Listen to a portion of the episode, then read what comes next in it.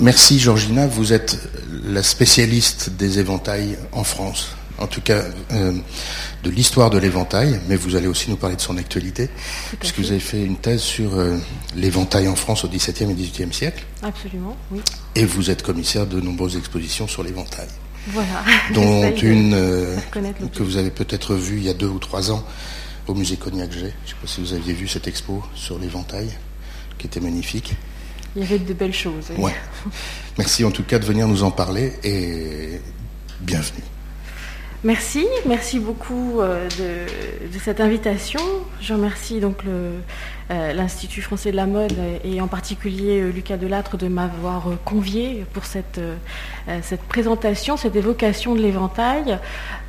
donc mon intervention traitera à la fois de l'éventail hier jusqu'à aujourd'hui, puisque c'était le euh, la volonté, c'est ce qui m'a été demandé, et c'est tout à fait d'ailleurs intéressant puisqu'on se rend compte que l'éventail est un objet qui évolue peu, évidemment, dans, sa mécanique et dans les artisans qui interviennent euh, tout euh, au long de son histoire. Alors l'éventail, évidemment, est un objet familier pour la plupart d'entre nous. c'est un objet qui fait partie du quotidien de nombreuses cultures que l'on rencontre dans bien des régions du globe il demeure cependant un objet euh, méconnu, puisque peu de recherches et peu d'études lui, ont été consacrées jusqu'à présent. Euh, comme l'a dit euh, M. Delattre, je, travaille sur l'éventail maintenant depuis plus de 15 ans et j'essaye de le faire connaître. je vous en parlerai à la fin, mais actuellement il y a une exposition au musée de la Nacre de Méru euh, qui est donc euh, du côté de Beauvais. Vous pouvez y accéder facilement par la gare du Nord. Et c'est un musée tout à fait exceptionnel puisqu'il présente toute l'histoire euh, de la tabletterie qui était très implantée dans l'Oise. Et nous présentons avec Sylvain Le donc, qui est maître d'art et tabletier éventailliste, une exposition qui est consacrée donc à ce travail de la tabletterie pour l'éventail, en mettant en avant justement ce savoir-faire qui s'est largement implanté dans l'Oise. Alors, euh, l'éventail est peu connu parce qu'il euh, y a un regard euh, souvent peu flatteur qui est porté sur lui, compte tenu de l'image de frivolité, de légèreté qui lui est attachée. Or, il s'agit d'un objet euh, particulièrement complexe dans sa conception et qui fait intervenir plusieurs métiers, à savoir euh, le premier étant euh, l'éventailliste hein, qui va s'occuper de la feuille et du montage et évidemment le travail du tabletier qui va lui prendre en charge la réalisation des brins. Bien souvent aussi, l'éventail a une connotation espagnole. Alors, tout de suite, je vous arrête dans ces idées, puisque euh, l'éventail est importé en Europe à partir des, pays asiatiques, la Chine et le Japon, mais qu'il va s'implanter tout d'abord euh, au Portugal, mais aussi euh, dans les actuels Pays-Bas, si on peut dire, grâce aux compagnies de commerce hein, qui importent de ces pays de l'Orient tous les, produits de luxe comme la soie ou les épices, et l'éventail fait partie de ces objets qui sont importés. Donc il va, rentrer en Europe, euh, à, partir des pays du Nord, et va tout de suite s'étendre euh, en Europe, euh, en connaissant un succès particulièrement important en Italie, en Angleterre et en France tout de suite, vous comprenez en fait qu'il n'y a pas de lien avec le climat, puisque si l'on pense tout de suite que euh, l'éventail sert à faire du vent, à s'éventer, puisque c'est la fonction première de l'objet, en fait, euh, en Europe, il a une fonction surtout d'accessoire de mode et d'objet de distinction. Il s'agit, euh, par son usage, de montrer que l'on n'utilise pas ses mains et donc de se distinguer du commun. L'éventail arrive en France avec, euh, pense-t-on, euh, Catherine de Médicis. Lorsqu'elle arrive à la cour, elle apporte avec elle le raffinement italien. parmi ces objets qu'elle apporte dans ses malles, il y a les gants, les parfums et l'éventail. Progressivement, l'objet va, séduire la haute société française et on va même rencontrer l'éventail euh, dans les mains des hommes. C'est connu en, particulier par Pierre de l'Étoile qui écrit au sujet d'Henri III dans l'île des, Hermaphrodites qu'on lui mettait dans la main droite un instrument qui s'étendait et se repliait en lui donnant seulement un coup de doigt. L'éventail, donc, il était d'un vélin assez délicatement découpé avec la dentelle autour. Alors, l'objet utilisé par les hommes et les femmes à, cette époque, c'est quand même relativement euh, marginal. Cela concerne donc uniquement une partie extrêmement euh, réduite de la société. Mais euh, la mode va s'étendre progressivement pour gagner toute la cour, puis la société urbaine, donc les Parisiens, les Parisiennes surtout, et jusqu'à conquérir des mains beaucoup plus modestes dans le courant du XVIIIe siècle, avec des couturières notamment, qui vont s'emparer de l'objet justement pour se distinguer de toutes les femmes encore plus modestes qu'elles.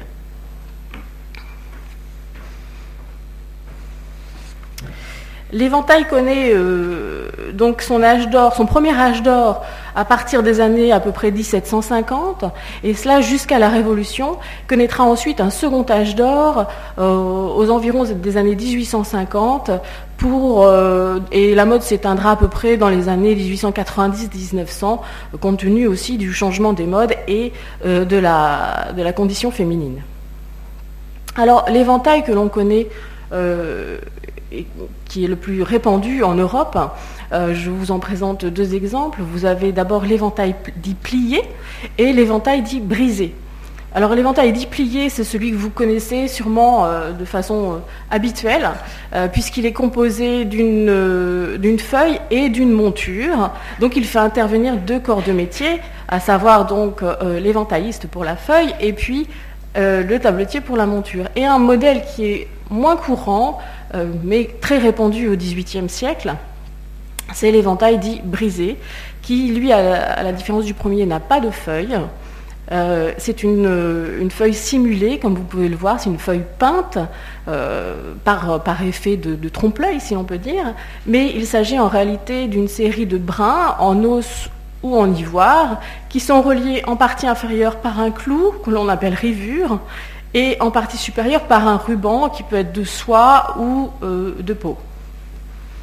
Alors évidemment, euh, ces deux modèles qui sont les plus communs euh, ne sont pas les seuls. Tout au long de l'histoire de l'éventail, vous avez des modèles qui varient et il y a une constante justement pour essayer de trouver de nouvelles formes et donner un petit peu de nouveauté à cet objet. Donc on va avoir des éventails cocardes qui s'ouvrent comme un soleil. Vous allez avoir aussi des éventails quatre images qui s'ouvrent dans plusieurs sens de façon à pouvoir montrer d'autres images, non pas seulement deux, mais quatre. Voilà, euh, tout un ensemble de choses euh, qui euh, témoignent de la nécessité de renouveler l'objet en permanence puisqu'il s'agit d'un objet de mode. Il faut susciter le désir des femmes pour qu'elles l'achètent. Alors, l'éventail est un objet complexe, je vous le disais, euh, compte tenu du nombre euh, d'artisans qui vont intervenir pour sa fabrication. C'est un objet complexe aussi dans son vocabulaire, euh, puisque souvent, d'ailleurs, la terminologie employée est un peu inadéquate. En fait, vous avez donc l'éventail qui est composé d'une feuille et d'une monture. Cette monture est elle-même composée de différents brins euh, la partie centrale étant la gorge de l'éventail, et les deux brins extérieurs sont les panaches ou euh, maître brin, à savoir des, brins qui sont plus forts et qui permettent de structurer l'objet quand il est ouvert et de le protéger aussi quand il est fermé. Vous avez euh, sur le petit schéma que je vous présente également, donc on voit bien la tête avec la rivure hein, qui permet de, fixer les brins en partie inférieure, et puis la feuille qui est soutenue euh, par ce que l'on appelle des bouts, c'est-à-dire un prolongement des brins qui vont, euh, ces bouts ou ces flèches, puisqu'il y a un autre terme, c'est les flèches, ces flèches vont permettre de soutenir la feuille. ils, ont, ils sont soit apparents, soit cachés par une double feuille. Alors, comme je vous le disais, euh, contrairement aux idées premières, ce n'est pas l'Espagne qui, euh, qui, nous donne l'éventail, mais bien euh, des pays comme l'Italie, l'Angleterre et en particulier la France. Ce qu'il faut savoir, c'est que l'éventail, dès la fin du XVIIe siècle, Et tout au cours du 18e comme du 19e siècle, l'éventail est français. L'éventail à la mode, l'éventail qu'il faut avoir, vient de France et de Paris, puisqu'en fait, euh, réellement, il n'y a d'artisans euh, qu'à Paris. C'est assez marginal de rencontrer des artisans euh, dans d'autres villes de France. Alors, euh, cela est dû, euh, euh, si vous voulez, c'est qu'à la fin du XVIIe siècle, la vogue grandissante de l'objet va conduire à la multiplication des querelles entre les différents artisans qui ont en charge cet objet, complexe.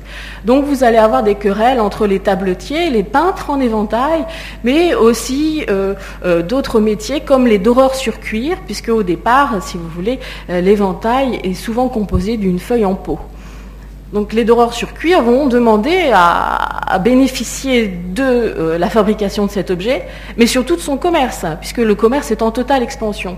Alors les querelles multiples et variées vont conduire Colbert à euh, souhaiter euh, fixer à des règlements et une communauté. Alors la première communauté d'éventaillistes est fondée à Paris en 1678 et la domination exacte est une communauté des maîtres éventaillistes, faiseurs et compositeurs d'éventail. Ils sont, euh, lors de la fondation, ils sont 60 mètres, et puis, euh, donc progressivement, au cours du, milieu, du, XVIIIe siècle, ils sont 150, jusqu'à jusqu'à compter parmi leurs membres 253 mètres à la fin du XVIIIe siècle, en 1782. Euh, les éventaillistes assure la fabrication de la feuille, tandis qu'il délègue euh, la fabrication de la monture, soit au tabletier, s'il s'agit d'os d'ivoire euh, de bois, soit aux orfèvres et bijoutiers, s'il s'agit de métaux précieux. Il faut savoir que au XVIIIe siècle, comme plus tard, les montures en métaux précieux pour les éventails sont extrêmement rares. Progressivement aussi, euh, compte tenu de l'expansion du commerce de l'éventail et du métier, euh, les tabletiers vont se spécialiser. Ils vont devenir euh, tabletiers pour l'éventail et ne fabriquer que cela. J'en parlerai un petit peu, un petit peu après. Alors les, éventaillistes bénéficient de la vente de, l'éventail, mais ils ne sont pas les seuls, euh, puisque à, côté d'eux, il y a les marchands merciers, mais aussi les parfumeurs, les orfèvres et bijoutiers, comme je viens de, le mentionner, ou des rubaniers. Vous avez aussi, pour ce qui est de seconde main, les revendeuses à la toilette, hein, puisqu'un éventail passe de mode et euh, donc les femmes vont s'en dessaisir et d'autres femmes vont pouvoir l'acheter, ce qu'on appellerait aujourd'hui d'occasion. Les éventaillistes à Paris se situent dans le quartier de la rue Saint-Denis, euh, rue Greneta, rue aux Ours, rue Bourg-l'Abbé. Euh, c'est en fait euh, une installation qui va devenir, qui va perdurer jusqu'au 19e siècle, hein, puisque les, éventaillistes vont rester dans ce quartier. Et aujourd'hui encore, vous avez euh, le musée de l'éventail qui se situe euh, boulevard de Strasbourg, euh, le musée de l'éventail qui malheureusement est, fermé aujourd'hui, mais qui se situe donc vraiment dans le quartier traditionnel des éventaillistes. Je vous ai placé en petite illustration une carte adresse de grande qualité qui montre donc la euh, la publicité que pouvait faire un des grands éventaillistes de l'époque, qui s'appelait Joss Lenné, et qui, donc, se situait, sa boutique se situait rue Greneta, donc vraiment dans le quartier, et il avait une enseigne qui s'appelait À l'éventail, donc on voit qu'il se consacrait essentiellement à cette fabrication. Et qu'il, euh, et qu'il vendait également, comme on peut le lire, des éventails qui venaient des pays étrangers.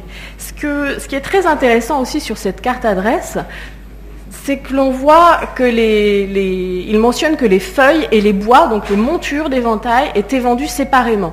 Donc toujours cette permanence du fait que euh, la fabrication de la feuille et la fabrication de la monture se font euh, sont, sont, réalisées par deux, deux artisans qui sont différents. L'éventailliste va lui rassembler la feuille et la monture. Et cette particularité fait que vous avez assez peu d'objets, ce que moi j'appelle un objet total, c'est-à-dire un objet qui a été conçu dans son intégralité, euh, conjointement entre le tabletier et euh, l'éventailliste. Vous avez souvent plutôt ce qu'on appellerait euh, des mariages de raison. Alors, rentrons un petit peu dans, la fabrication de la, la feuille d'éventail. Euh, donc euh, vous avez euh, cette fabrication est bien connue au XVIIIe siècle grâce évidemment aux planches de l'encyclopédie de Diderot et d'Alembert. Je vous présente donc ici un extrait montrant le, montage de, la feuille d'éventail sur les brins et puis donc une planche qui rassemble les différentes étapes avec une vue d'un atelier. On va voir un petit peu euh, rapidement euh, comment, cela euh, se, mettait en place. Donc dans cet atelier qui évidemment est tout à fait idéalisé, vous notez tout de suite la présence déjà de, cinq personnes et qui sont des femmes, puisqu'en fait il y a une très forte proportion de femmes qui exercent dans l'activité de fabrication d'éventails. Vous avez les premières étapes euh, qui sont euh, le collage de la feuille. Ensuite, vous, avez la feuille qui est placée sur un cadre, le cadre est mis à sécher, et finalement, on va le découper à la forme semi-circulaire. Une fois ces étapes réalisées, la feuille passe entre les mains des, peintres euh, en éventail la plupart des peintres en éventail étaient euh, des femmes, même si évidemment il n'y avait pas que des femmes et loin de là, euh, mais il y avait beaucoup de femmes qui étaient, pour nombre d'entre elles, assez, modestes, assez pauvres, puisqu'elles ne travaillaient pas au sein de l'atelier de l'éventailliste, elles étaient payées à la tâche et qu'elles travaillaient chez elles à domicile. Donc la vue ici est absolument idéalisée, c'est merveilleux, mais malheureusement ça ne se passait pas tout à fait comme ça. Euh, les peintres en éventail pouvaient également être miniaturistes. À la fin du XVIIIe siècle, euh, les peintres bénéficient euh, d'enseignements du dessin pour venir justement appuyer ce commerce qui, vraiment est en, expansion. Alors, comment, comment, travaillent-ils? Ils utilisent deux types de, modèles, à savoir euh, des, modèles qui sont conçus spécifiquement pour la feuille d'éventail, c'est-à-dire que vous allez avoir euh, des, artisans qui vont concevoir une feuille pour l'éventail, mais bien souvent, ça ne se passe pas comme ça, c'est-à-dire que, comme dans bien d'autres métiers, les peintres en éventail utilisent des recueils de gravures, des recueils d'ornements, ou des gravures volantes euh, des marchands de la, rue euh, Saint-Jacques notamment, euh, qu'ils vont soit copier pas tout à fait servilement, ce serait assez faux, mais qu'ils peuvent copier ou qu'ils peuvent tout à fait adapter c'est-à-dire qu'on a quand même euh, des cas assez fréquents où l'on voit plusieurs gravures qui vont euh, créer une feuille d'éventail. Ils vont emprunter un personnage à une gravure et d'autres personnages ou un arrière-plan à une autre gravure. Voilà, ils vont recomposer euh, de façon à orner la feuille d'éventail, puisqu'il y a une chose tout à fait importante, c'est que la feuille d'éventail est semi-circulaire. Et ce n'est pas un détail, loin de là, puisqu'en fait, cela contraint la disposition du motif. Vous êtes obligé d'équilibrer votre motif compte tenu du mouvement que crée cette forme si particulière.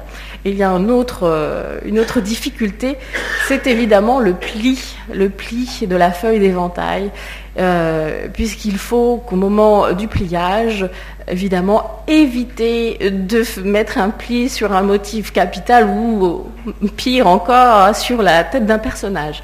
Alors on voit, on a ces cas-là hein, à la fin du XVIIe siècle où on voit que c'est encore euh, l'art est assez tâtonnant, mais ça ne se rencontre absolument plus à la fin du XVIIIe siècle, euh, notamment grâce à l'introduction du moule à plisser, euh, qui permet euh, donc de, guillemets, de standardiser le pliage de la feuille d'éventail.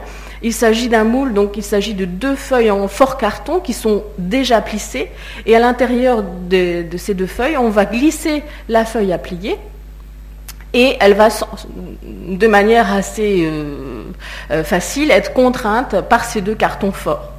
Ici, donc, avant euh, l'invention de ce moule à, plisser, vous avez donc la représentation de la préparation de la feuille au pliage, avec euh, une, table sur laquelle euh, figurent les différentes rainures qui vont servir de guide à l'ouvrière qui va plier, qui va marquer les, plis. Elle marque les plis avec un jeton, un jeton d'argent ou de cuivre, et cela va permettre ensuite à celle qui va plier la feuille de suivre ses plis.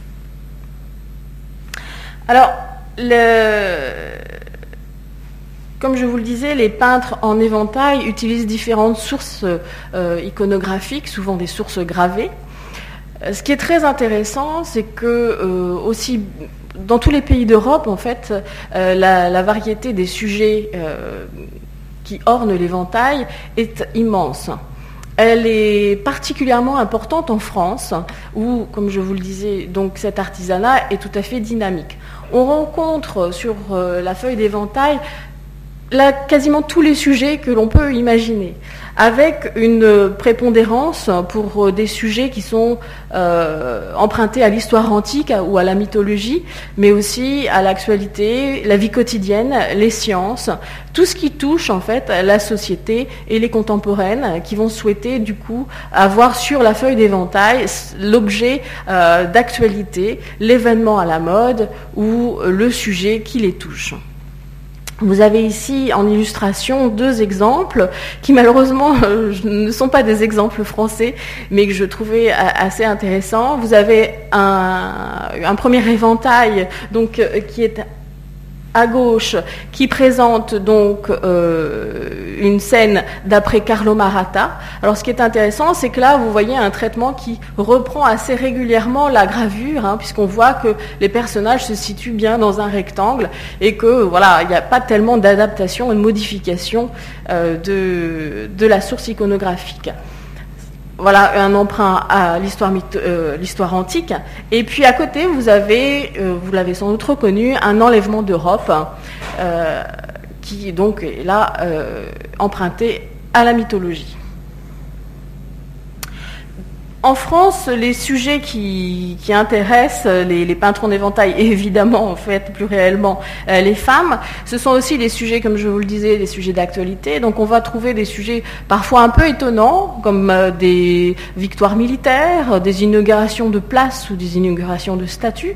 Euh, donc, contrairement à l'idée largement répandue, la pastorale n'est pas le sujet exclusif ou majeur de l'éventail, même si il faut reconnaître que dans la, seconde moitié du XIXe siècle, il y a une augmentation de ce type de sujet, sans doute euh, du fait de l'expansion euh, de ce commerce et puis de la facilité, entre guillemets, euh, de reproduire ce, genre de, de, composition qui ne demande pas l'intervention de connaissances particulières. Parce qu'évidemment, lorsque vous illustrer un éventail avec euh, une histoire empruntée à, la mythologie ou à l'histoire antique, euh, vous ne choisissez pas simplement le sujet pour une raison décorative. Euh, chaque sujet dispose d'une valeur d'enseignement et vous faites un choix qui correspond aussi à une volonté de montrer à ceux qui seront face à vous certains attachements ou votre goût ou justement un modèle que vous voudriez euh, suivre ou dont votre époux suit l'exemple. Euh, par exemple, si vous avez euh, Alexandre, Alexandre le Grand, des thèmes qui sont souvent utilisés sur la feuille d'éventail au début du, du XVIIe siècle, pardon, du XVIIIe siècle, ou à la fin du XVIIe siècle, euh, la, représentation d'Alexandre le Grand renvoie évidemment à l'image du conquérant et euh, donc du, chef militaire tout à fait victorieux. Alors, oui, c'est pas grave. Je, pense que tout le monde m'entend bien, il n'y a pas de, voilà, pas de problème. Voilà. Donc, euh, Parmi les sujets, donc, euh, comme je vous le disais, l'inauguration des, statues ou des places royales euh, font partie des sujets importants. Évidemment, les thèmes d'actualité, la vie de la famille royale sont aussi sur l'éventail, illustrent l'éventail. Alors, on va rencontrer des, des mariages princiers, des mariages du dauphin. et par contre, concernant les naissances, on ne va pas rencontrer les naissances qui concernent toute la famille royale, puisque ça n'a aucune incidence sur la vie du royaume. Ce qui euh, se retrouve sur la feuille d'éventail, c'est la naissance du dauphin, puisque sa naissance permet de consolider euh, la monarchie assure une certaine stabilité du pouvoir et donc de, la France. C'est ce qui va intéresser euh, les, peintres en éventail, ce qui est fondamental, hein, puisqu'il y a toujours des, cérémonies, des feux d'artifice à l'occasion des naissances, qui évidemment recouvrent, dépassent largement euh, la félicité due à cet événement heureux. Euh, parmi les d'autres thèmes d'actualité, je vous montre en illustration une thématique qui est très en vogue à la fin du, XVIIIe siècle, puisqu'il s'agit d'un événement fondamental des sciences, euh, à savoir l'envol du ballon, hein, qui se produit, le premier envol se produit à Paris en, 1783, et on va rencontrer une multitude d'éventails qui vont reprendre euh, sous différentes sous, différentes représentations euh, l'idée, enfin l'image euh, du vol euh, du ballon. Et vous avez à cette époque-là d'ailleurs, ce qui est très intéressant, une gamme d'objets qui représente aussi euh, toute la clientèle qui peut être intéressée par l'événement, puisque l'on va avoir des objets qui sont à la fois avec des montures en ivoire et des feuilles en soie peintes à la gouache, et également des objets qui sont imprimés, euh, rapidement rehaussés à la gouache et qui comportent des montures simples en bois. Donc vous avez toute une gamme euh, d'objets qui sont plus ou moins raffinés, évidemment qui ont un coût plus ou moins important et qui s'adressent bien sûr à une clientèle différente ce qui présage un petit peu, euh, si vous voulez, ce qui va se passer au moment de la Révolution française, puisque euh, le climat n'est pas tellement favorable à la mise en avant d'objets d'ostentation et encore moins de distinction. Et cependant, l'éventail ne va pas perdre sa vogue sous la Révolution. on retrouve au contraire une multiplicité d'objets qui illustre euh, les différents événements qui touchent euh, la vie politique de la France à cette époque. Et on peut suivre euh, quasiment jour après jour les événements majeurs. Et c'est ce qu'a appelé Madame Fabienne Falluel, qui était conservatrice de, au Palais Galliera, c'est ce qu'elle avait appelé la Gazette révolutionnaire.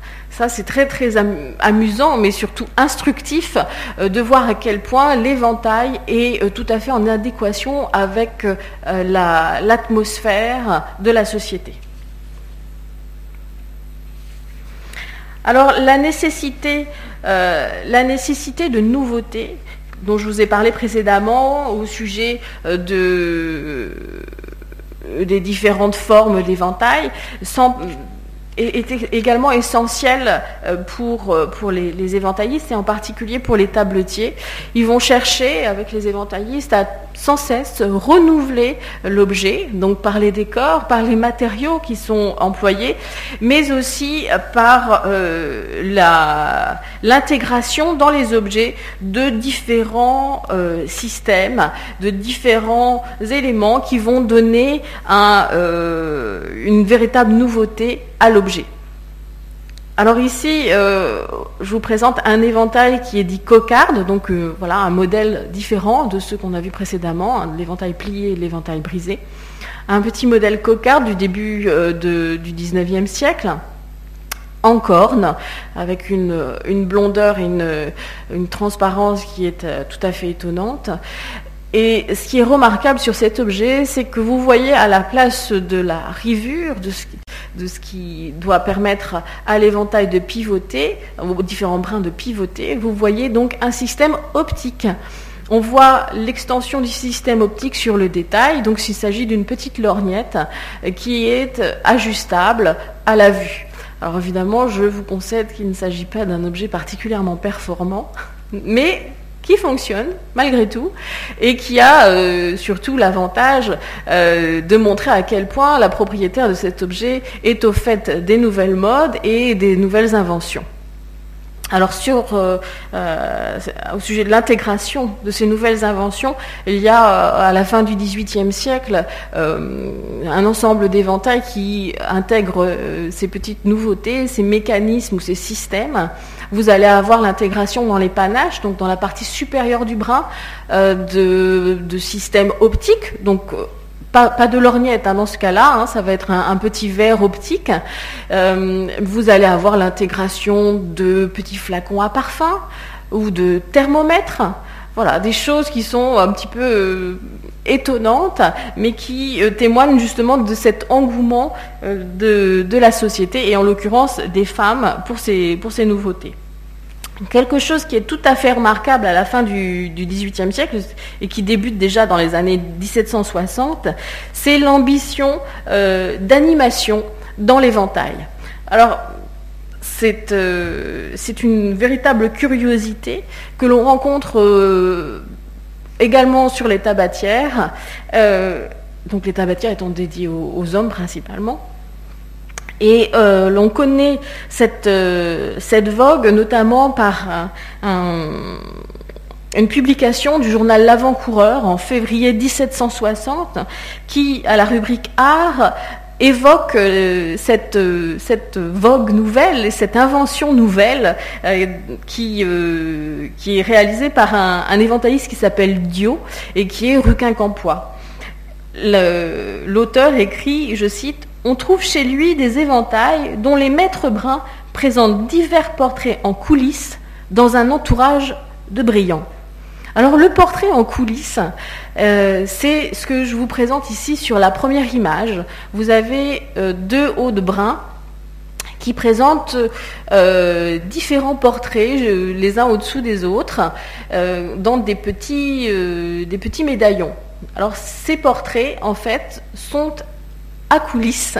Ils sont escamotables. Alors il y a un petit système que vous voyez en partie inférieure. Vous voyez un petit espace dans lequel euh, est euh, logée une fine languette que l'on va pouvoir actionner pour changer les portraits. C'est-à-dire vous faites descendre ou remonter les portraits, et comme vous avez une petite languette qui passe à l'intérieur du maître brun, voilà, vous avez l'image euh, qui varie, et vous pouvez euh, euh, faire des, démonstrations comme ça d'animation très, très amusantes.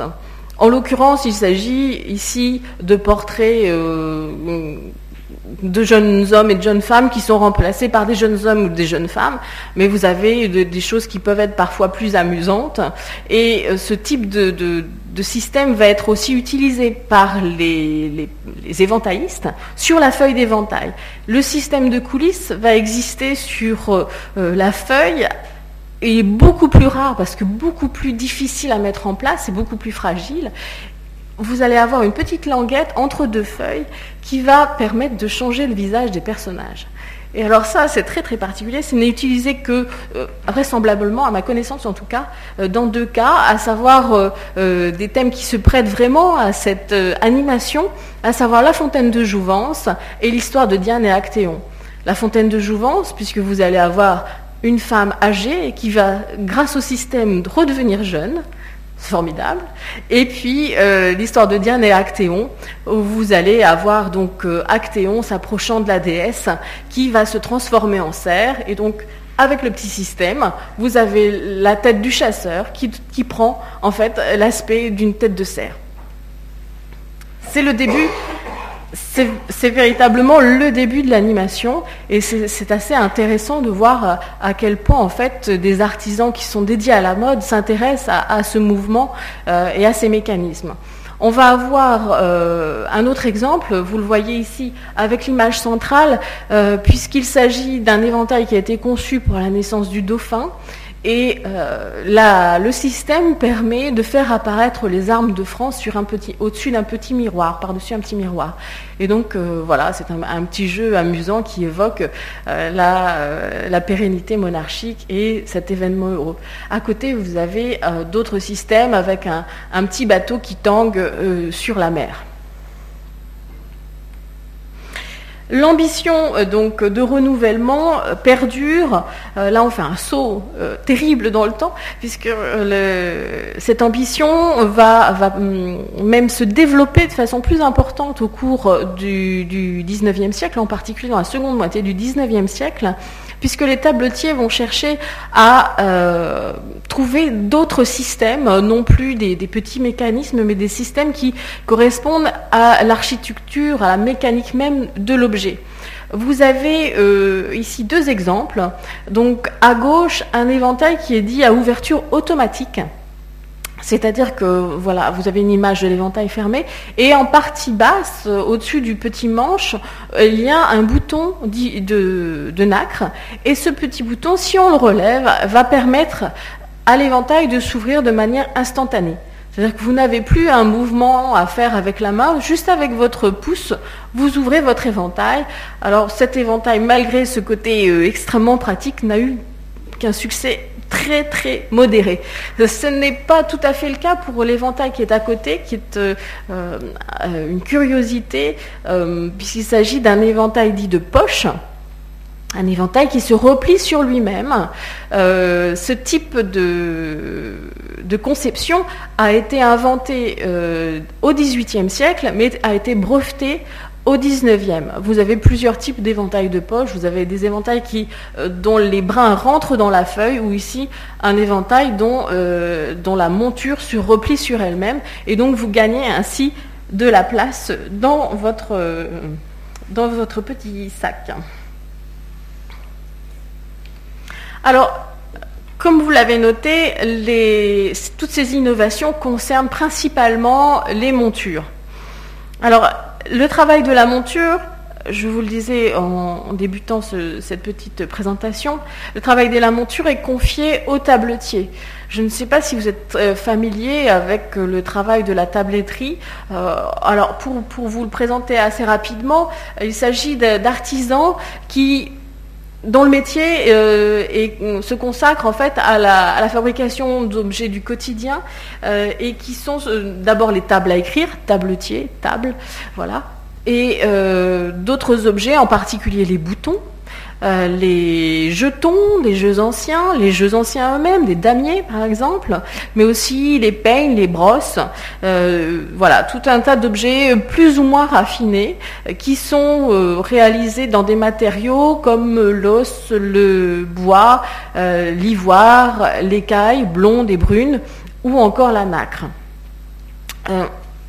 Plus tard, vous aurez évidemment l'intervention des matériaux nouveaux hein, qui, ne vont, pas du tout euh, laisser de côté, comme la galalite, le rhodoïde ou plus tard encore le plexiglas.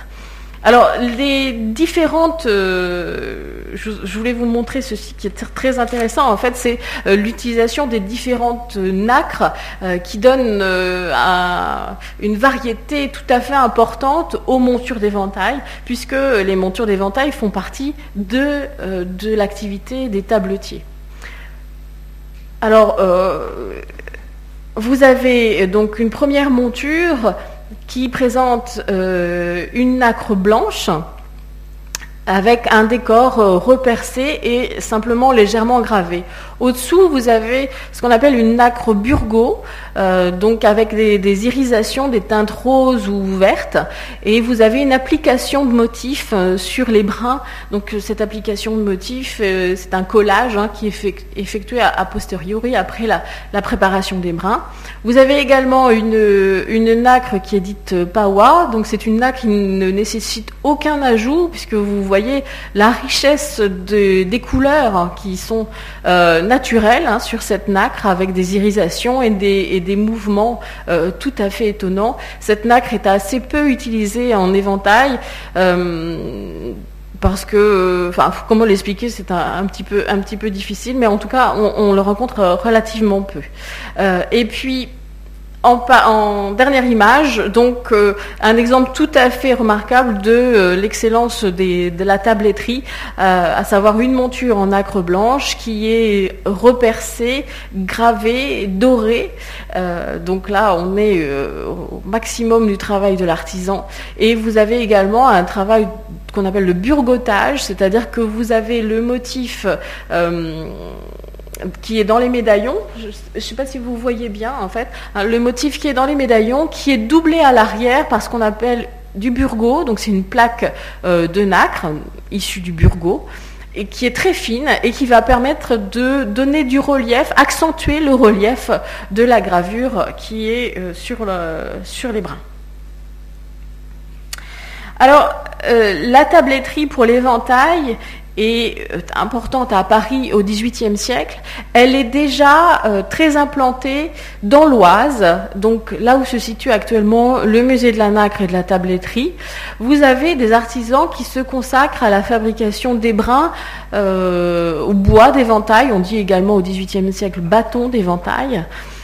Et euh, ces artisans euh, dans l'Oise se consacrent euh, en particulier aux premières étapes de préparation des brins, à savoir le débitage et le façonnage. Donc ils n'interviennent pas au XVIIIe siècle dans la sculpture, le reperçage ou encore moins la dorure, ces étapes étant confiées aux tabletiers parisiens. Euh, cet équilibre va euh, changer au cours du, du 19e siècle, puisque euh, les ouvriers de l'Oise, qui étaient jusqu'alors des, des, paysans, qui avaient cette activité de façon complémentaire par rapport à leur activité agricole, vont se rendre compte de l'intérêt économique qu'il y a à se consacrer principalement à la fabrication des brins d'éventail. Et ils, sont déjà en relation, évidemment, avec les éventaillistes parisiens. Ils vont progressivement acquérir toutes les connaissances et les capacités techniques pour pouvoir réaliser des brins repercés, gravés, dorés, et ensuite envoyer un produit qu'on dirait aujourd'hui fini aux, euh, aux éventaillistes parisiens.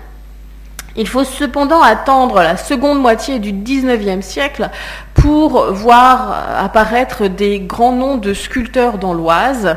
Euh, un point très important à noter, c'est que l'éventail au XVIIIe siècle ou au XIXe siècle est bien souvent anonyme. Il ne comporte pas de signature. Au 18e, vous n'avez pas de signature ni sur la monture, ni sur la feuille. C'est extrêmement rare. Vous avez euh, des, cas qui sont à, signaler de façon euh, particulière, euh, puisque, si vous voulez, l'intervention d'une multiplicité de mains, aussi bien pour la monture que pour la feuille, empêche le fait que vous ayez un artiste ou un artisan qui revendique la fabrication de l'objet.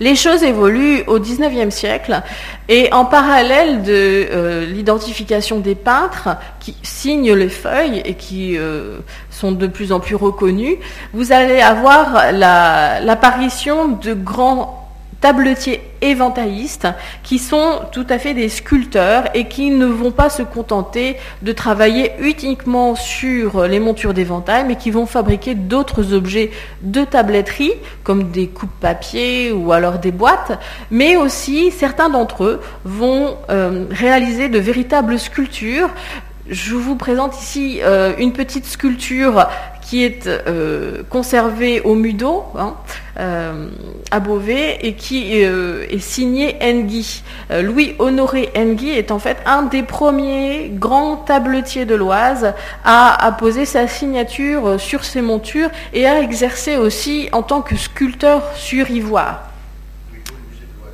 Comment? Oui, au Mudo, oui. Oui, oui, musée départemental, oui, à Beauvais. Et hum, et donc euh, Louis-Honoré Louis va connaître une, carrière importante.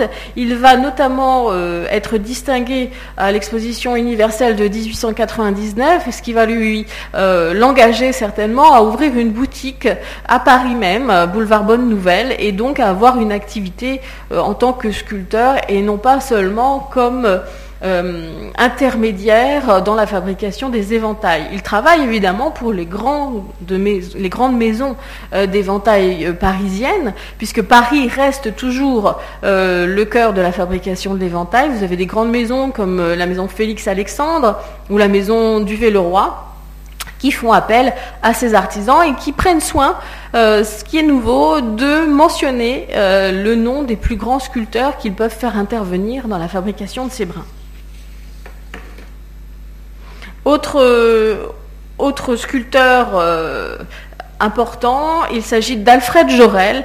Alors, euh, vous l'avez noté pour euh, Louis-Honoré Nguy, euh, je, ne peux malheureusement ne vous mentionner que ces dates d'activité approximatives, parce que ce qui est très curieux, c'est qu'en fait, si l'éventail a été jusqu'à présent peu étudié, la tabletterie non plus. donc ce sont encore des domaines relativement vierges de, recherche, et si certains veulent s'engager dans des, dans des investigations dans ces domaines, ils sont tout à fait bienvenus. donc, Louis-Honoré Nguy, on connaît à peu près ces dates d'activité compte tenu des jalons qui ont été posés par euh, euh, les médailles qu'il a obtenues, par euh, voilà, certains événements. Alfred Jorel, c'est un petit peu plus compliqué parce qu'en fait, Alfred Jorel, il y a un père et un fils et ils portent tous les deux le même prénom. Alors ça, évidemment, ça n'aide absolument pas, d'autant qu'on ne sait pas d'où il vient, on ne sait pas s'il est né dans l'Oise ou à Paris ou ailleurs, et qu'on ne sait absolument pas où chercher des informations. Alfred Jorel est connu euh, dans le, monde de l'éventail, euh, le père comme le fils. On peut en fait les distinguer euh, compte tenu de la différence stylistique hein, des objets qu'ils vont produire. Alfred Jorel, père, travaille avec les, grands éventaillistes parisiens comme Enguy, euh, mais plutôt de la manière classique, hein, c'est-à-dire qu'il va reproduire euh, des, modèles anciens ou s'en inspirer.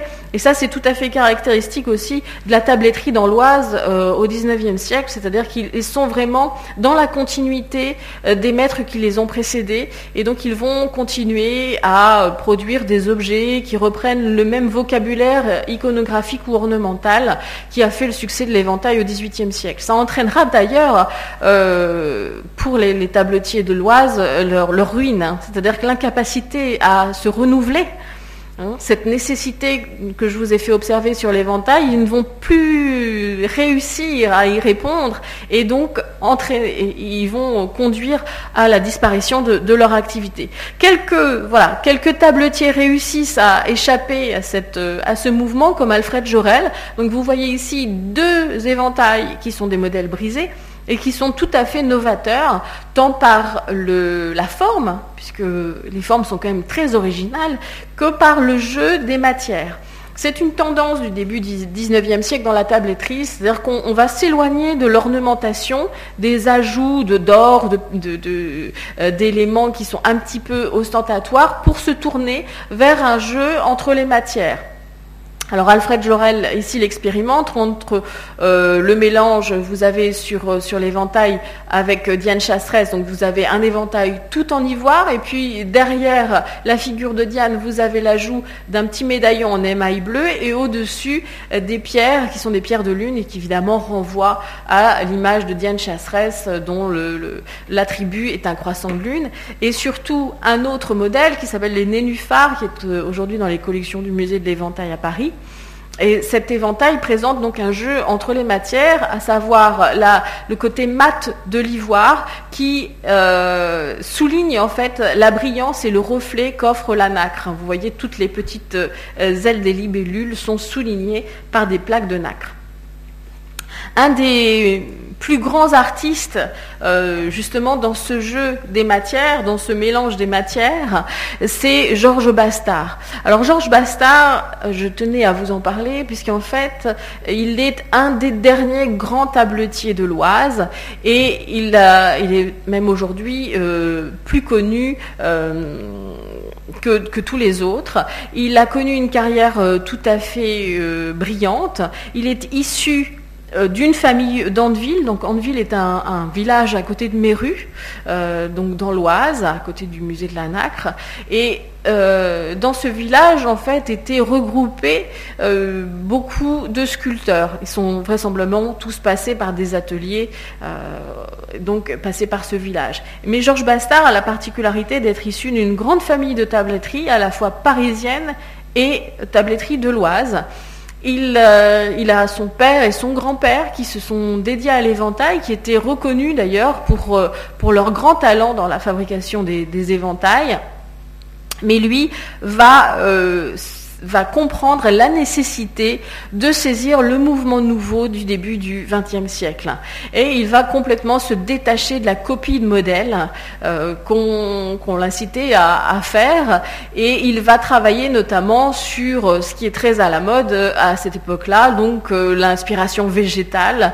Et vous avez ici un exemple tout à fait remarquable, un éventail qui est aujourd'hui dans les collections du musée d'Orsay, qui s'appelle des Épidorges, qui a été créé en 1911. Et vous, rencontrez évidemment ce même jeu qu'on a pu voir sur l'éventail de Jorel, le jeu entre la corne et la nacre, avec euh, la matière qui, elle, est fondamentale et première. Il, ne s'agit pas de mettre en avant des ornements.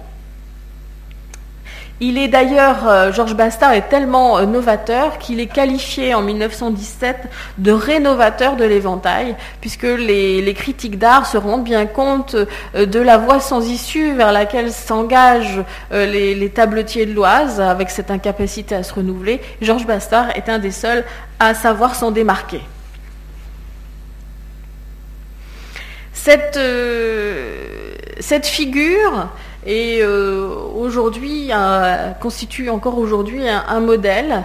Et euh, comme je vous le disais en introduction, ce qui est intéressant, c'est que l'éventail, euh, hier comme aujourd'hui, répond aux mêmes exigences. C'est-à-dire que la fabrication de l'objet demande l'intervention euh, de métiers ou de savoir-faire identiques, que ce soit au XVIIIe siècle, au XIXe ou aujourd'hui. Vous avez besoin de voir intervenir euh, un spécialiste de la feuille et un spécialiste de la monture. Euh, aujourd'hui, l'éventail reste un objet de luxe, même si vous avez évidemment des objets plus modestes. Donc, c'est-à-dire qu'on continue. Hein, toujours, l'histoire de l'objet n'a pas euh, euh, véritablement évolué. Elle fait partie toujours du, quotidien, même si aujourd'hui c'est pas si commun en France, mais ça l'est particulièrement en Espagne, par exemple. Et la, vigueur française reste d'actualité puisqu'en France, nous comptons euh, encore six artisans qui se consacrent à l'éventail et à sa fabrication quasi uniquement à ça. Euh, plusieurs artisans euh, n'ont que cette activité. Alors, il, va, il va de soi que je mentionne la, plus ancienne d'entre eux, à savoir Anoguet, qui est maître d'art éventailliste, qui est issu d'une famille euh, de tabletiers de l'Oise, de Sainte-Geneviève, donc à côté de Méru. Vous voyez, on est toujours euh, dans le même périmètre.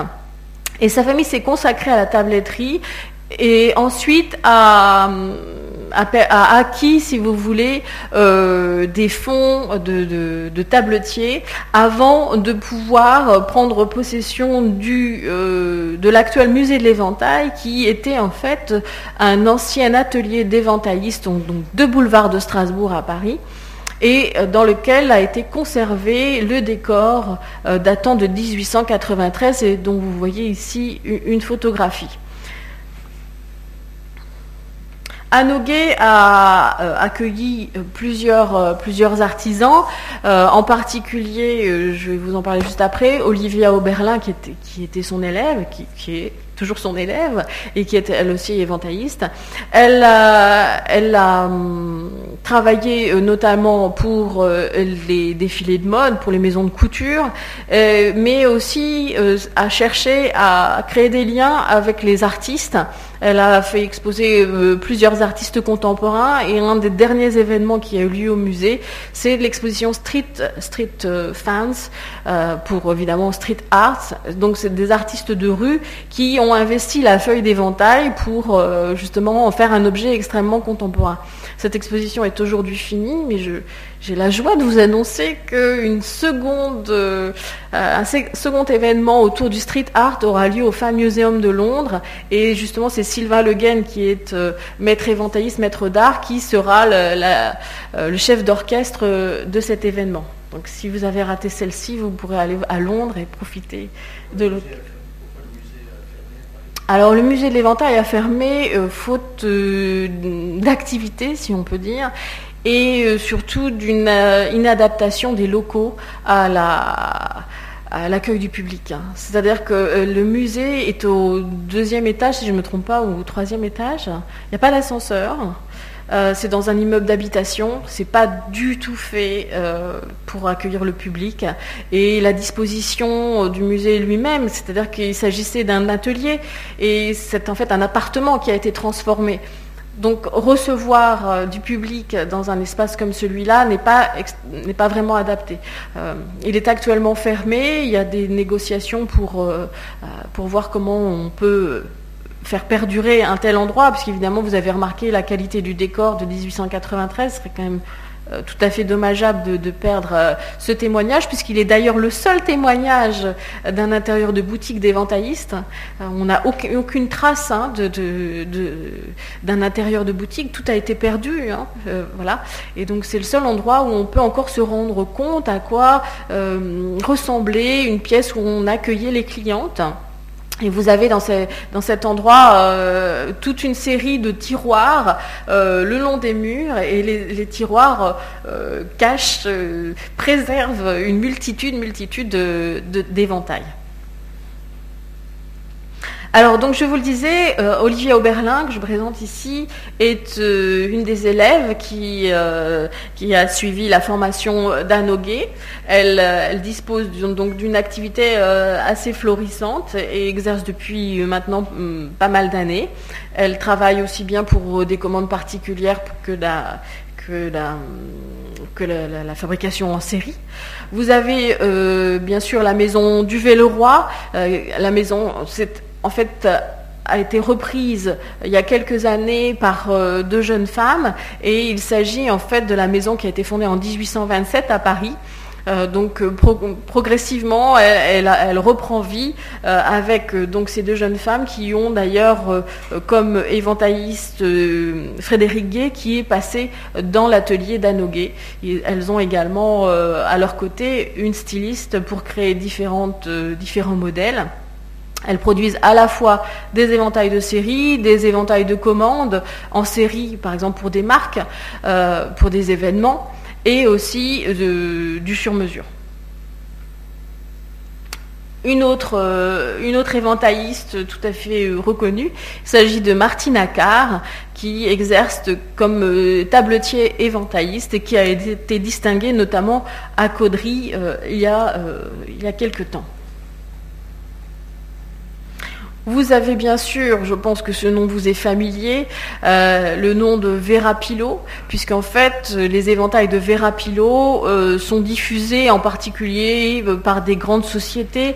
vous avez ces éventails, je crois, à l'Opéra, au château de Versailles. Voilà, elle édite des séries euh, importante pour, euh, pour des événements ou euh, justement pour, pour des monuments. Vera Pilot est passé dans l'atelier non pas d'Anoguet, mais de Frédéric Gay et Sylvain Le Guen qui un temps ont été associés. Donc Sylvain Le Guen, dont je viens de vous parler, qui est comme à euh, maître d'art, mais qui est euh, tabletier éventailliste. Il a été nommé par le ministre de la Culture, la ministre de la Culture euh, à la fin de l'année 2015. Il, il, a été il, a été reconnu, distingué par différents prix, notamment en 2014 par les Talents du Luxe et en 2013 comme Grand Prix de la création de la ville de Paris. Alors Sylvain Le Guen ne produit pas de, séries, il répond euh, à, des commandes particulières et vraiment euh, cherche à, être au plus près du désir euh, de la cliente qui s'adresse à lui. Il est tout à fait novateur dans le monde de l'éventail puisqu'il utilise des matériaux qui jusqu'à présent n'avaient pas été utilisés, comme l'acier, collabore euh, avec d'autres artisans dont je vous présente ici un exemple. Il a travaillé avec la plumassière Émilie Moutard-Martin en 2011 pour cet éventail aux orchidées euh, qui est donc une composition euh, qui fait intervenir des plumes. Il est également novateur dans les formes, pas seulement dans les matériaux. comme vous le voyez avec cet éventail circulaire, c'est une forme qui n'avait jamais été proposée véritablement pour l'éventail. Et euh, dernière spécificité euh, de son travail, c'est qu'il est toujours en quête d'innovation et a inventé euh, ce que l'on appelle aujourd'hui l'éventail pop-up et qui est copié euh, déjà par d'autres. Euh, c'est l'éventail qui s'inspire de l'origami et dont, si vous voulez, la, la particularité est de permettre la création d'une animation, d'un mouvement quand vous ouvrez l'éventail. il l'a expérimenté pour cet objet qui est un bouquet de mariée, c'est-à-dire que l'éventail fermé ne laisse pas voir euh, sa petite surprise. C'est euh, au fur et à mesure que vous l'ouvrez, les fleurs qui sont en partie haute de la feuille s'ouvrent également. Donc vous avez quelque chose d'assez magique et, euh, incroyable. Et là, voilà, il est le, seul à avoir inventé cette création et hum, qui connaît un, beau succès évidemment compte tenu euh, de ce caractère extrêmement euh, novateur. Alors si vous souhaitez en savoir plus, euh, je vous invite vivement à vous rendre au musée de la nacre et de la tabletterie à Méru, donc, euh, dont je vous ai parlé tout à l'heure. Donc c'est un musée qui est dans l'Oise. Vous y découvrirez donc l'activité des tabletiers euh, de l'Oise qui était implantée dans la région depuis le XVIIe siècle et même auparavant. Vous y découvrirez la fabrication des dominos, la fabrication des boutons. Vous avez encore en place des machines qui qui vous permettent de vous rendre compte des conditions de travail aussi, mais aussi de la, fabrication de, ce type d'objet. Et actuellement, jusqu'au 17 avril, vous avez une exposition qui est consacrée à l'éventail, euh, mais du point de vue de la monture, puisque évidemment on est dans le fief des tabletiers éventaillistes. Et donc euh, cette exposition euh, que Sylvain Le, Guen et moi-même avons, euh, avons, mis en place euh, dure jusqu'au 17 avril. Elle sera prolongée cet été, donc vous avez la possibilité de voir ce qu'on appelle le troisième volet, puisque là actuellement c'est le deuxième volet. Le troisième volet qui se mettra en place au mois de mai, on va renouveler les éventails pour des raisons de conservation.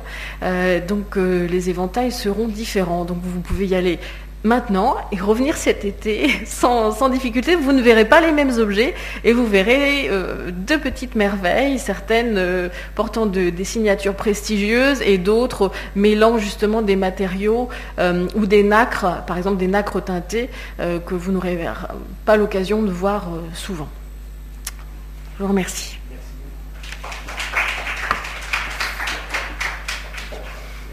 Vous avez parlé d'une exposition oui, oui, oui. Vous pouvez redire en deux mots de quoi il s'agit? Oui, alors c'est tout nouveau. C'est-à-dire qu'en fait, euh, euh, l'exposition euh, Street Art qui a eu lieu au, musée de l'Éventail à Paris a séduit Mrs. Alexander, qui est la directrice du Fan Museum de Londres, et son directeur, son conservateur, Jacob Moss. Et tous les deux ont choisi de confier en fait la réédition de ce projet à Sylvain Le Guen. Donc ils, ils vont faire intervenir des artistes de street art pour qu'ils puissent investir la feuille d'éventail et donc, euh, mais cette fois non plus seulement euh, monter des feuilles sur des montures standards, mais là faire un travail conjoint entre euh, l'artiste de street art et Sylvain Le Guen qui est éventailliste et donc créer ce que moi j'appelle un objet total et un objet vraiment dans l'air du temps. Les, les éventaillistes dont vous avez parlé, leurs clients sont alors leurs clients sont dans le monde entier peu en France, euh, sauf pour ce qui est des séries, hein, puisqu'on retrouve des éventails aujourd'hui dans, bien des, boutiques de musées, par exemple.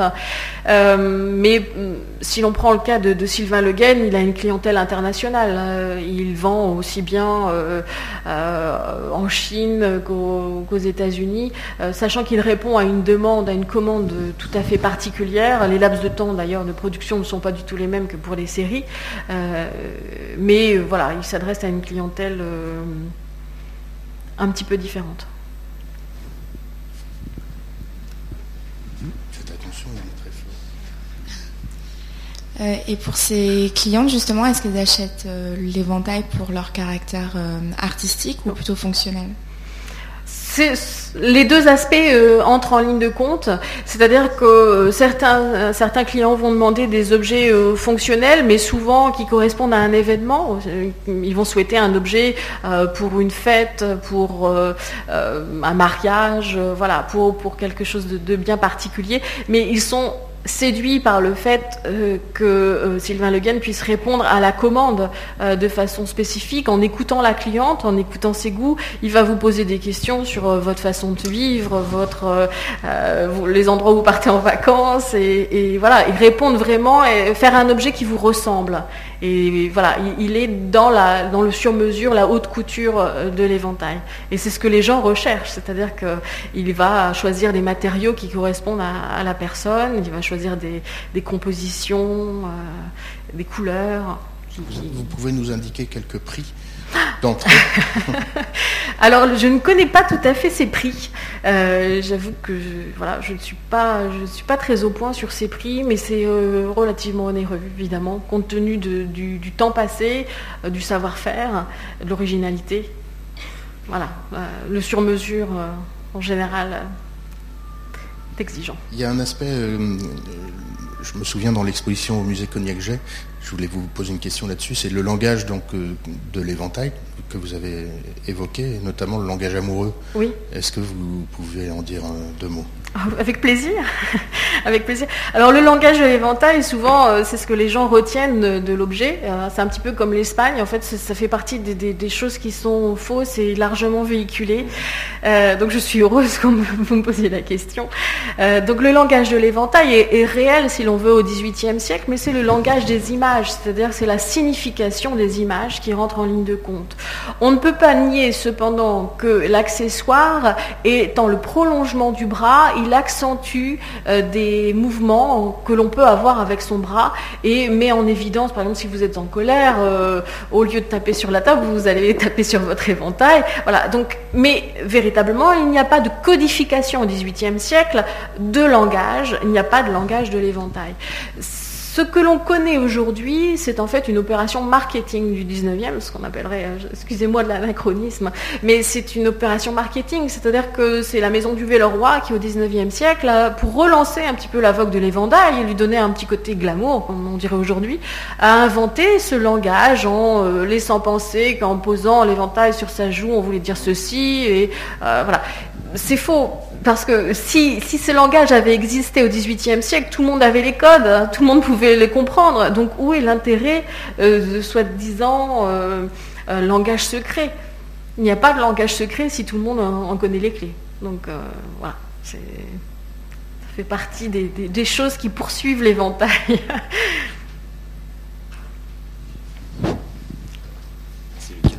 Bonjour. Bonjour. en fait, j'ai une idée reçue, mais du, au 18e et au 19e, j'ai l'impression que c'est un, accessoire euh, mixte. Là, je me trompe peut-être? Alors, euh, l'usage par les hommes est, connu. Alors, en, Asie, ça c'est évident. Hein, c'est un, mais on ne parle pas de la même chose. C'est-à-dire, en Europe, c'est un accessoire de mode dédié à la femme. Cependant, vous avez des cas, donc je l'ai mentionné au XVIIe siècle, euh, le fils de Catherine de Médicis qui utilisait un éventail. Ça a participé à, son image euh, déféminée, hein, l'emploi de cet objet. Il y a cependant des éventails euh, pour hommes à la fin du XVIIIe siècle. C'est connu. ce sont des éventails qui sont très simples d'aspect, c'est-à-dire que vous avez une monture en bois, souvent un, bois exotique, sombre, et vous avez une feuille qui ne comporte pas de décor. Vous avez une feuille euh, verte, bien souvent, euh, en soie. Et, donc c'est un objet, véritablement un objet d'usage, un objet utile, à la différence de l'objet féminin, vous l'avez compris, euh, qui recouvre bien d'autres, bien d'autres aspects, qui n'est pas seulement utile. Merci. Oui, oui, voilà, si vous voulez regarder les, les ouvrages que j'ai apportés, euh, ça vous montrera un petit peu les dernières publications. Vous avez notamment donc le catalogue de Cognac G et puis celui qui a été édité à l'occasion de, l'exposition de Méru. Euh, voilà. Euh, avec Sylvain Legan, en fait, on a souhaité essayer de, faire mieux connaître en fait le travail de la tabletterie pour l'éventail, parce que on ne connaissait pas grand chose de l'éventail. Moi, j'ai travaillé pour ma thèse sur la feuille et il restait encore la monture et euh, du coup euh, voilà on a eu l'occasion euh, le, musée Nanak nous a offert cette opportunité et l'opportunité d'éditer un ouvrage important.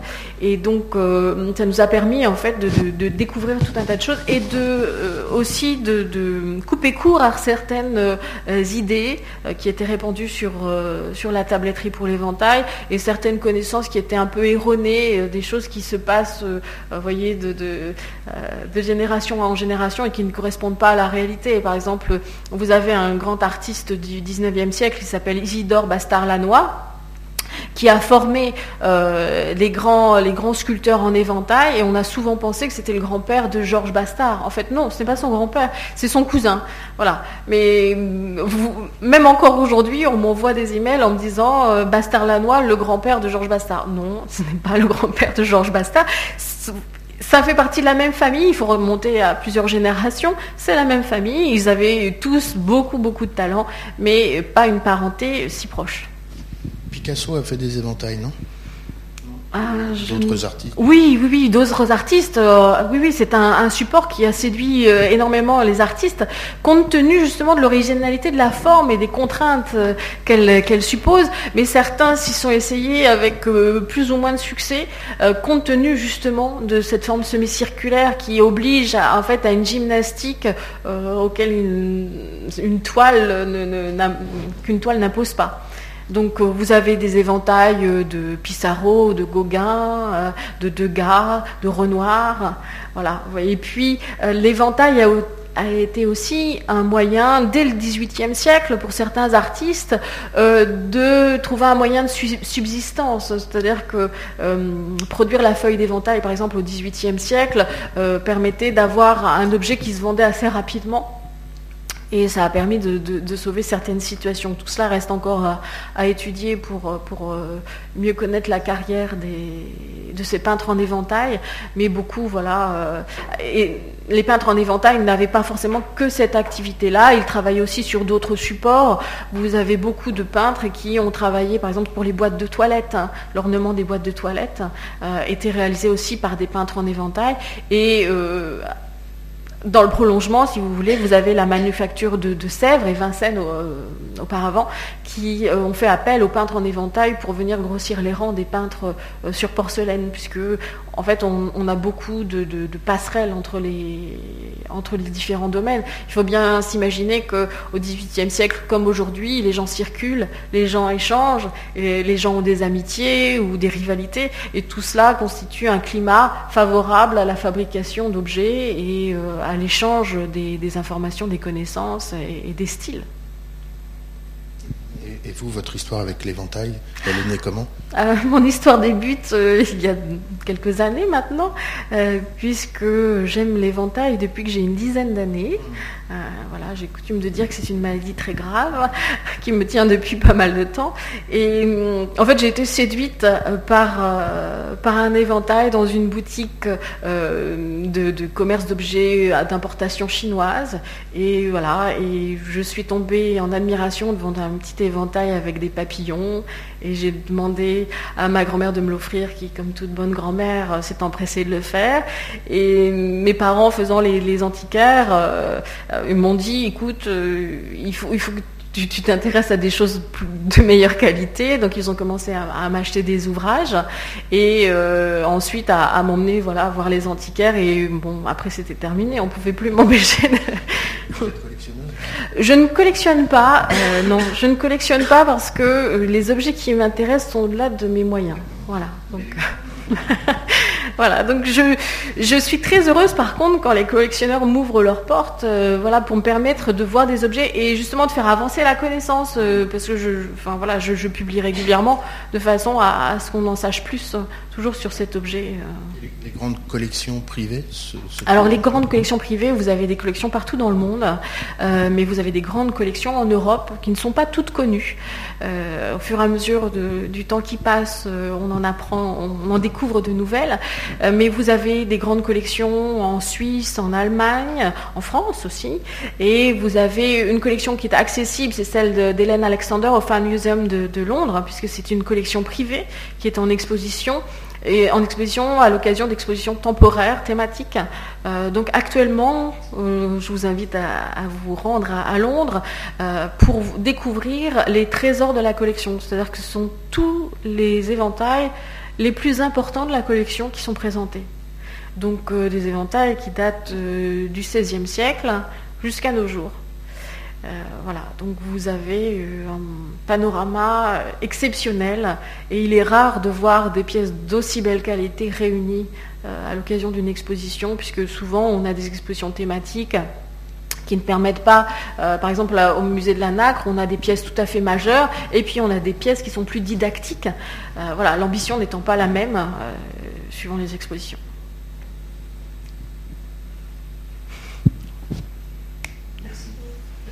Je vous remercie. La semaine prochaine, on reçoit Olivier Mérou, vous vous souvenez?